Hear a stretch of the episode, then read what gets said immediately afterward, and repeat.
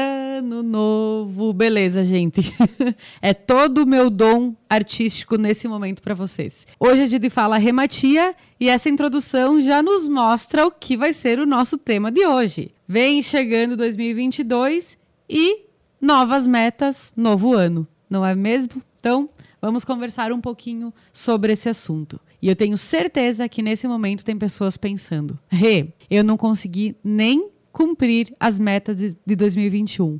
O que, que eu faço agora? É, desde que eu trabalho com desenvolvimento de pessoas, eu trabalho essa questão do fim de ano, né? Porque, na minha opinião, a gente não precisa somente fazer metas quando finaliza um ano. É, todo, todo tempo é tempo da gente reciclar aquilo que é importante pra gente, né? E a meta, ela nos auxilia num caminho de clareza, de foco e de ação para aquilo que é importante para as nossas vidas. Então, se tem algumas coisas que não saíram do papel e que estavam traçadas para 2021, o primeiro ponto é reflita sobre por que a meta não saiu do papel. E aí existem algumas evidências evidências que nos fazem entender o porquê. Primeira delas, mudamos de prioridade. É errado? Não porque o processo de autoconhecimento, de, de, desenvolvimento pessoal e profissional, ele passa por experimentações. Então, talvez lá em janeiro ou em dezembro de 2020, a gente estava vivendo um momento. Em janeiro de 2021, aquele momento ainda fazia sentido e a gente colocou aquela meta no papel. Mas, no meio do ano, tudo mudou. E aí, a meta não saiu porque as prioridades mudaram. Então, assim, eu sempre olho para as metas que não saíram do papel com gratidão,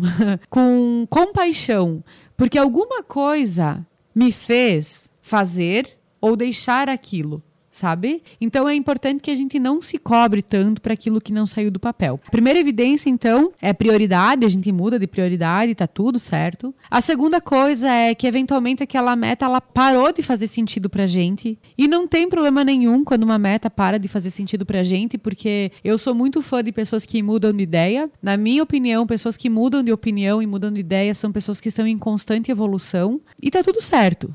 Tem metas também que daqui a pouco a gente não deu foco, a gente não teve disciplina o suficiente para manter elas. Só que eu tenho certeza que vai chegar um momento que essa meta ela vai voltar com mais força. Talvez aquele ano não era o ano daquela meta, sabe? Mas aí é, é engraçado que muitas vezes a gente minimiza tudo de bom que aconteceu no nosso ano em virtude de algumas coisas que não aconteceram. Então a intenção agora é o seguinte: pegue um papel e uma caneta e liste tudo de maravilhoso que aconteceu no ano de 2021, esquecendo aquilo que não saiu do papel. Porque o nosso foco geralmente fica no problema quando a gente olha para as coisas que deveriam ter acontecido, né? Mas e tudo que aconteceu? Então, assim, é, quantas coisas além, quantas coisas a mais, quantas coisas diferentes, quantas prioridades diferentes que surgiram. Então é importante que a gente olhe com compaixão para o ano que está finalizando, sem tanta cobrança, sem tanta desculpa sobre o porquê as coisas não aconteceram, e a gente olhe tendo isso como um aprendizado. Ok, não saiu do papel, o que eu posso aprender com isso? Falta de determinação? Beleza, posso aprender alguma coisa com isso. Mudei de prioridade? Ótimo, quer dizer que eu estou em constante evolução. Mudei de ideia? Massa, legal, não tem problema nenhum. Tá? Então é importante que a gente tenha essa leveza também ao, ao, observar aquilo que não saiu do papel, enfim, porque senão fica pesado, né? Fim de ano a gente já tá mais cansado. E aí, se eu olho só com cobrança para aquilo, meu Deus do céu, não tem não tem quem aguente, né? Então é, é a intenção que a gente olhe com leveza para as coisas que não saíram do papel. E as metas, né, gente, são os nossos objetivos de vida, assim. Então o que a gente quer, o que a gente deseja para 2022? Quais são as nossas prioridades, né? Qual área da vida eu quero deixar em evidência nesse ano? Ah, é minha carreira? Não, é meu relacionamento, é minha família, é minha saúde, finanças, né? Eu gosto sempre de elencar uma área como prioridade. E as demais, elas ficam entrelaçadas com a prioridade prioridade. Por exemplo, se eu boto como prioridade a minha saúde, tudo estará relacionado à minha saúde. Se eu tô bem profissionalmente, é porque eu tô bem de saúde. Se eu tô bem no relacionamento, é porque eu tô bem de saúde. Então, assim, não necessariamente seja saúde prioridade, mas é importante que a gente trace o que eu quero de fato para 2021 e vá caminhando e planejando e organizando com base naquilo que para nós é importante. Lembrando então que nós temos diversas áreas da vida para pensar em metas. Então eu vou citar algumas aqui que eu, que eu lembro de cabeça, tá? Temos espiritualidade, temos o nosso autodesenvolvimento para nós continuarmos na busca e sermos pessoas melhores, né? Temos o nosso trabalho, temos finanças, saúde, hobbies e lazer, amigos, os nossos ambientes, é, o nosso equilíbrio emocional, a nossa espiritualidade. Então, é importante a gente olhar para o contexto da nossa vida quando a gente pensa em criar metas para 2022. Claro que tem metas que são mais objetivas, que são mais palpáveis, e tem metas que são mais subjetivas, que a gente vai sentir de fato aquela meta, mas todas elas é, é massa quando a gente consegue é, tirar da mente e trazer para o papel e escrever. E depois eu vou dar uma dica de como a gente pode transformar as nossas metas para o ano que vem, tá? Metas, então, são os nossos objetivos. Elas não precisam ser grandes, e elas não precisam também ser só pequenas, né? Porque uh, eu acredito muito assim que a meta pequena ela constrói a grande, então eu posso daqui a pouco ser bem honesto na hora de colocar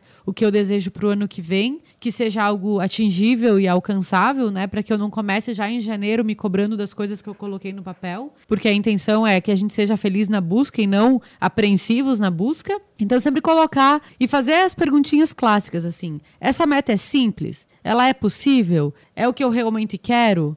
Se a resposta for sim para essas três perguntas, bota no papel. Agora, se em alguma das perguntas para alguma meta que a gente vai colocar no papel, a gente ficar um pouco na dúvida, deixa ela de lado. Dá uma olhada para ver se aquela não é uma meta que alguém disse para nós que era importante. Porque tem disso também. Nem sempre a gente coloca metas autênticas. Às vezes é uma indicação de meta que a gente coloca com base no que faz sentido para outra pessoa. É, e aí, para a gente finalizar o nosso episódio de fim de ano, eu quero deixar um, uma atividade para nós, tá?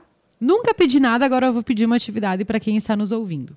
Provavelmente vocês já devem ter ouvido falar sobre isso, cartaz de visualização ou cartaz de metas, né? Qual que é a ideia? Que a gente tire da nossa mente e coloque, transfira num papel quais são os nossos objetivos para 2022, tá? Pode escrever em forma de texto, pode escrever em forma de tópico, indiferente, porque o formato não altera a intenção. Após fazer essa lista de intenções, a ideia é que a gente vá para revistas, jornais ou até mesmo internet e procure figuras e imagens que representem a materialização da meta, tá? Ou seja, se eu quero casar, que eu encontre um casal casando, entendeu? Se eu quero ter filhos, que eu encontre uma mulher grávida uma representação ou de uma mãe com um bebê no colo. Se eu quero trocar de carro, então que eu já procure um carro parecido talvez com aquele que eu tenho de desejo, né? Se eu quero ter uma vida saudável, que eu procure lá uma imagem que represente isso para mim. Após encontrar essas imagens, que a gente colhe isso num cartaz. O tamanho é indiferente. Eu já tive, já compartilhei cartazes com pessoas que colocaram em porta-retrato, em cartolina grande, meia cartolina, ou que mandaram é, imprimir e moldurar em gráfica, sabe? Então, não tem assim um formato ideal também. O que vale é a intenção. E depois, a gente deixar esse cartaz num local que a gente visualiza todos os dias. E se não todos os dias, com a maior frequência possível.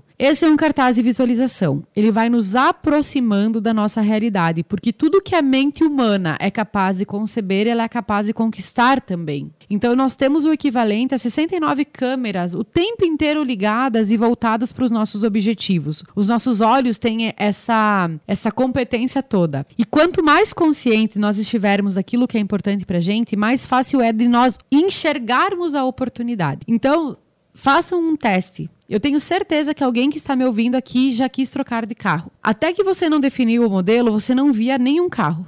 Ou melhor, todos eram, todos passavam sem perceber. No momento que você definiu o modelo, você só enxerga o modelo do carro que tu quer. Façam esse teste. É impressionante a nossa capacidade de concentração quando a gente visualiza aquilo que a gente tem como desejo. Tá? Então, a minha intenção é que a gente construa esse cartaz de metas. Se você quiser me deixar muito feliz finalizando 2021, faça o cartaz, tira uma foto e me marque no arroba matia ou me manda no direct. Aqui no, meu Instagram também tem o meu WhatsApp, me manda no WhatsApp. Eu quero ver, eu quero compartilhar contigo esse momento, tá? E eu tenho certeza que vai ser muito especial e que você vai lembrar muitas vezes de ter construído esse cartaz e de estar conquistando aquilo que está no cartaz. E outra coisa importante também, esse cartaz ele tem uma intenção de dar pílulas de motivação diária. Levantei de mau humor, olho para o cartaz, vejo o que eu quero realizar, eu saio de casa muito mais mais feliz. Então a intenção é essa e também desejar então um 2022 repleto de realizações e nós nos encontramos no novo ano, no próximo ano e no próximo Fala Rematia.